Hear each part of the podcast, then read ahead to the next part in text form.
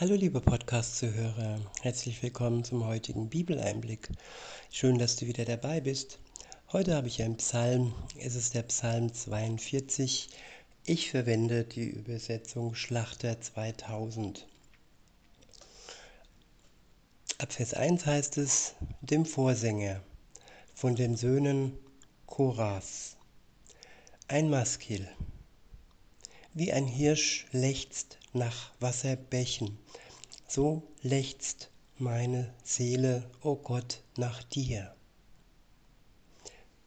Ich wiederhole, wie ein Hirsch lechzt nach Wasserbächen, so lechzt meine Seele, o oh Gott, nach dir. Ja, es gibt Momente im Leben, da können wir nur lechzen, da sind wir nicht mehr in der Lage, ja, mit voller Kraft durchs Leben zu gehen. Und so ist es manchmal, dass wir uns zu 100% auf Gott verlassen müssen, auch wenn wir ja nur lechzen können und noch nicht sehen, was er verändert und das Versprochene, das Verheißene noch nicht eingetreten ist. In Vers 3 heißt es, meine Seele dürstet nach Gott, nach dem lebendigen Gott. Wann werde ich kommen und vor Gott, vor Gottes Angesicht erscheinen? Ich wiederhole, Vers 3, meine Seele dürstet nach Gott, nach dem lebendigen Gott. Wann werde ich kommen und vor Gottes Angesicht erscheinen. Ja, der lebendige Gott, das Lechzen, das Hoffen, das Beten, das Warten, das Ausharren, es ist nicht umsonst, denn unser Gegenüber ist lebendig. Und wenn wir ein lebendiges Gegenüber haben, dann haben wir ja ein, eine Beziehung aus Leben heraus. Nicht nur aus vagen Vermutungen, sondern aus der Gewissheit heraus, dass Gott lebt, dass er lebendig ist. Und die Frage nach dem Angesicht Gottes, sie ist eine Frage der Zeit. Es ist ja gewiss, dass wir ihn von Angesicht zu Angesicht sehen werden. Wann es soweit ist, das weiß nur der Vater im Himmel, wenn er seinen Sohn zum zweiten Mal in die Welt schickt, diesmal nicht, um sie zu erretten, denn das tat er schon.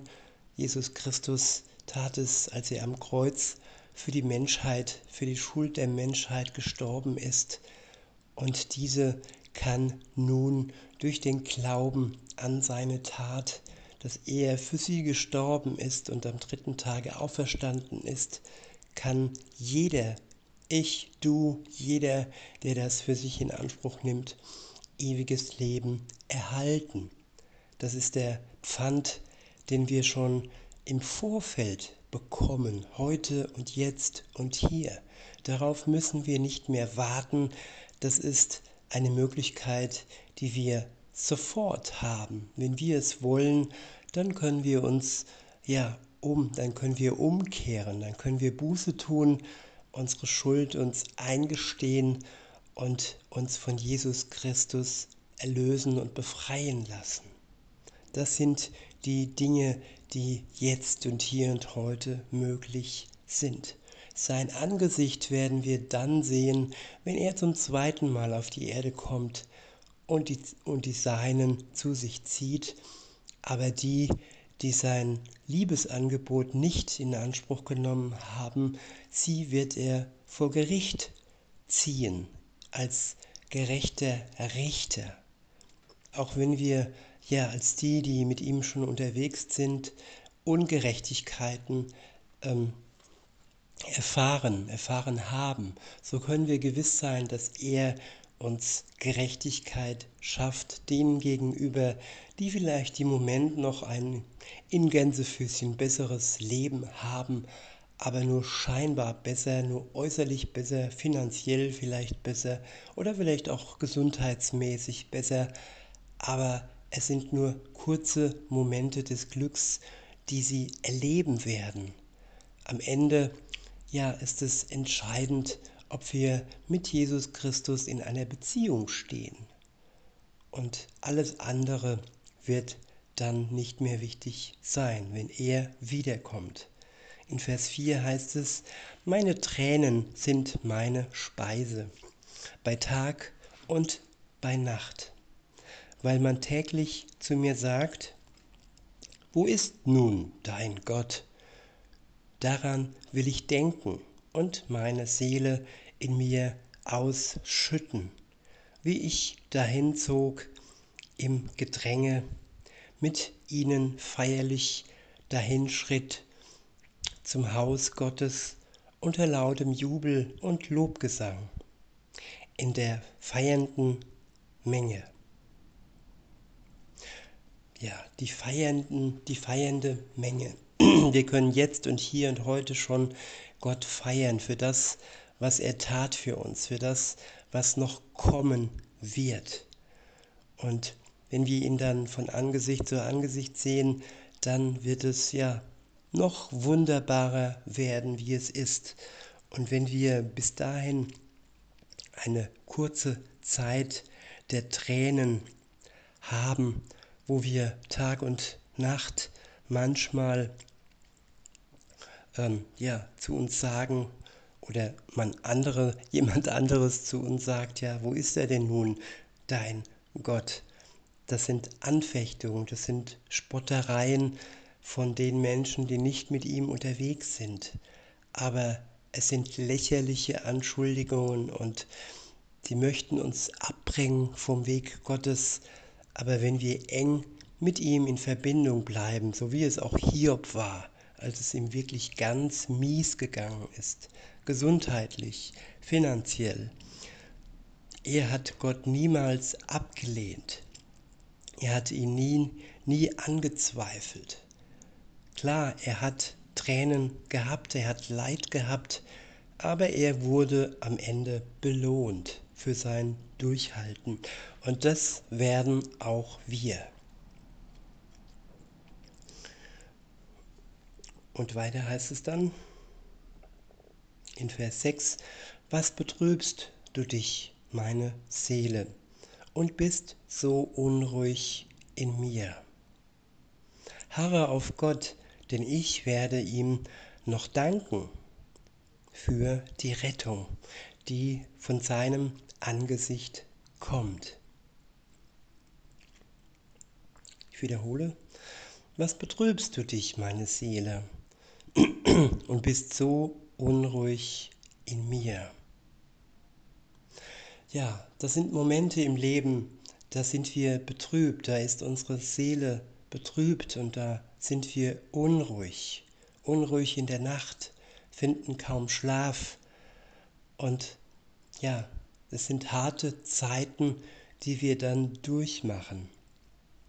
Aber wenn wir es tun, wie der Psalmist, wo es heißt, Harre auf Gott, denn ich werde ihm noch danken für die Rettung, die von seinem Angesicht kommt. Ja, das ist eine Verheißung, das ist ein Versprechen. Wir können gewiss sein, dass wir ihm noch danken werden, dass er ein Ende bereitet dem, was uns so was uns so traurig macht, was uns so schwach macht und was uns so mutlos macht.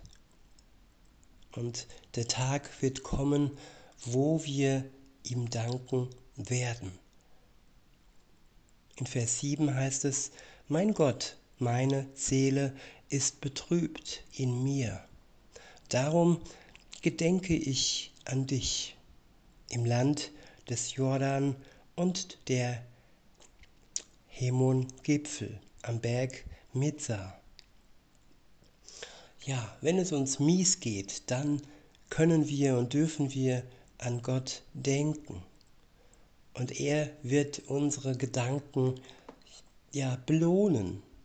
Er denkt auch an uns, auch wenn wir manchmal ausharren müssen und den Eindruck haben, das Gefühl haben, dass er nicht da ist. Aber das ist trügerisch, denn Gott ist immer da. Ja, es ist sein Zweitname, er, der immer da ist, der uns nie im Stich lässt. Und wenn wir dann in schweren Zeiten darauf bauen, dass er immer da ist, auch wenn wir ihn nicht spüren, dann wird, dann wird er uns belohnen und uns ja, zu seiner Zeit wegnehmen, was uns betrübt. In Vers 8 heißt es, eine Flut ruft der anderen beim Rauschen deiner Wasserzüge. Alle deine Wellen und Wogen sind über mich gegangen. Am Tag wird der Herr seine Gnade entbieten und in der Nacht wird sein Lied bei mir sein. Ein Gebet zu dem Gott meines Lebens. Ich will sprechen zu Gott, meinem Fels. Warum hast du mich vergessen? Warum muss ich trauernd einhergehen, weil mein Feind mich bedrängt? Wie Zermalmung meiner Gebeine ist der Hohn meiner Bedränger, weil sie täglich zu mir sagen, wo ist nun dein Gott? Was betrübst du dich, meine Seele, und bist so unruhig in mir? Ja, wir können ganz ehrlich mit Gott sein. Wir müssen uns nicht schämen, wenn wir diese Worte aussprechen, wenn wir zu ihm sagen, zu ihm sprechen, warum hast du mich vergessen? Jesus am Kreuz hat es sogar gesagt. Er sagte, mein Gott, mein Gott, mein Gott, mein Gott, warum hast du mich verlassen? Damals war es klar, jetzt so im Nachhinein, Jesus war Gott verlassen aufgrund der Schuld, die er auf seinen Schultern für die Menschheit trug. Schuld trennt von Gott. Schuld ist wie eine, eine Decke, die über unserer Seele liegt und die ja durch die Kraft des Heiligen Geistes, durch die Tat Jesu am Kreuz für uns zerrissen werden muss, damit wir wieder neu ja, Gott ansprechen können und wieder ja, mehr Vertrauen fassen können. Nicht immer ist Schuld der Grund, warum wir ja, uns von Gott losgelöst fühlen. Manchmal ist es wirklich nur ein Gefühl, manchmal ist es eine Prüfung, die Gott zulässt, so wie bei Hiob. Hiob war nicht schuldhaft er hat das, was er erlitten hat, nicht aufgrund seiner Schuld erlitten. Es war eine Prüfung. Der Teufel wollte Gott ähm, ja, beweisen, dass er ihn von ihm wegbringen kann.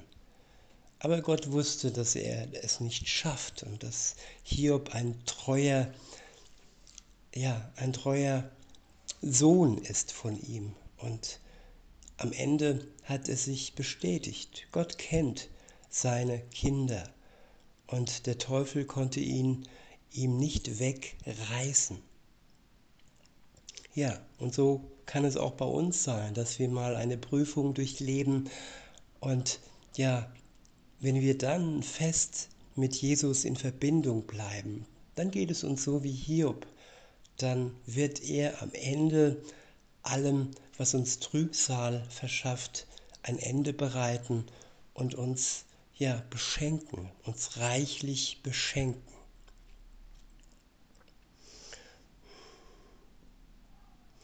Weiter heißt es in Vers 12, Was betrübst du dich, meine Seele, und bist so unruhig in mir?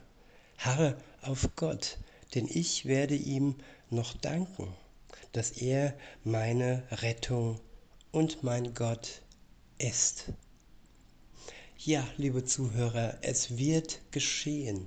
Wir werden ihm danken, wenn wir ihm bis dahin die Treue halten und er uns dann ja all das Bedrückende wegnimmt und uns am Ende ewiglich beschenken und in die Glückseligkeit, in sein neues, in seine neue Welt aufnehmen wird. In diesem Sinne wünsche ich euch noch einen schönen Tag und sage bis denne.